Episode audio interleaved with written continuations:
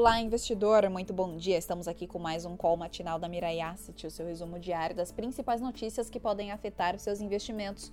Eu sou Fabrícia Lima e vamos aos destaques de hoje, 7 de janeiro de 2022, sexta-feira. Influenciadas pela divulgação com teor duro da ata do FONC, as bolsas de valores no exterior registraram fortes quedas ontem enquanto o Ibovespa acabou registrando um dia de recuperação. Nessa manhã de sexta-feira, as bolsas de valores no exterior abriram em ritmo de cautela, aguardando a divulgação dos dados oficiais do mercado de trabalho, payroll, ah, de dezembro nos Estados Unidos. Os dados serão divulgados às 10h30 e devem definir o rumo para o mercado acionário para o decorrer do dia. Na China, mais uma grande incorporadora entrou em default, com a Shimal Group entrando na lista de empresas que não estão honrando com dívidas. Na agenda econômica de hoje, saíram as vendas no varejo da zona do euro de novembro em mais 1% sobre uh, o mês anterior, contra a previsão de uma queda de 0,5%. Na Alemanha, saiu a produção industrial de novembro em mais 0,2% sobre outubro, contra a previsão de um aumento de 0,5%. Saiu também a balança comercial de novembro com superávit de 10,9 bilhões, com as exportações registrando alta mensal de 1,7% e as importações cresceram uh, 3,3% no mesmo período.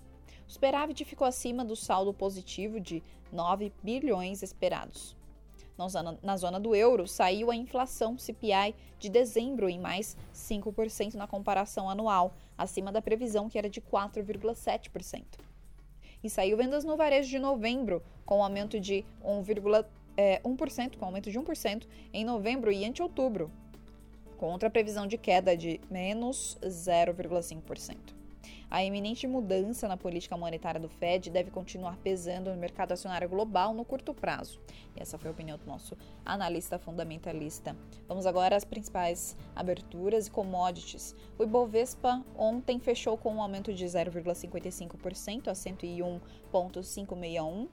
Um, Dólar com uma queda de 0,56% a R$ 5,68. Nasdaq com uma queda de 0,13% e a Selic acumulada no ano está em 0,14%. Na Ásia, as bolsas de valores fecharam pesadas, com Nikkei em menos 0,03% e Xangai com menos 0,18%.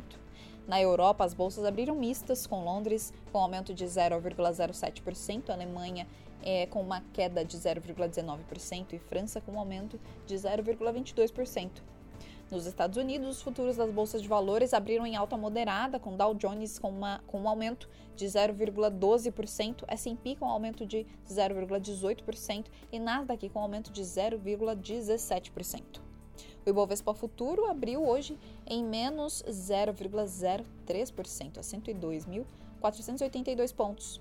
O dólar abriu em um aumento de 0,05%, a R$ 5,69. Petróleo WTI com um aumento de 0,89% a 80,17 dólares o barril. Petróleo Brent em, é, com um aumento de 0,90% a 82,72 dólares o barril. Minério de ferro, Porto de Qingdao, com um aumento de 0,35% a 128,03 dólares a tonelada. E esses foram os destaques de hoje. Espero que vocês tenham um ótimo dia, um ótima, uh, ótimas negociações e um ótimo final de semana. Até mais.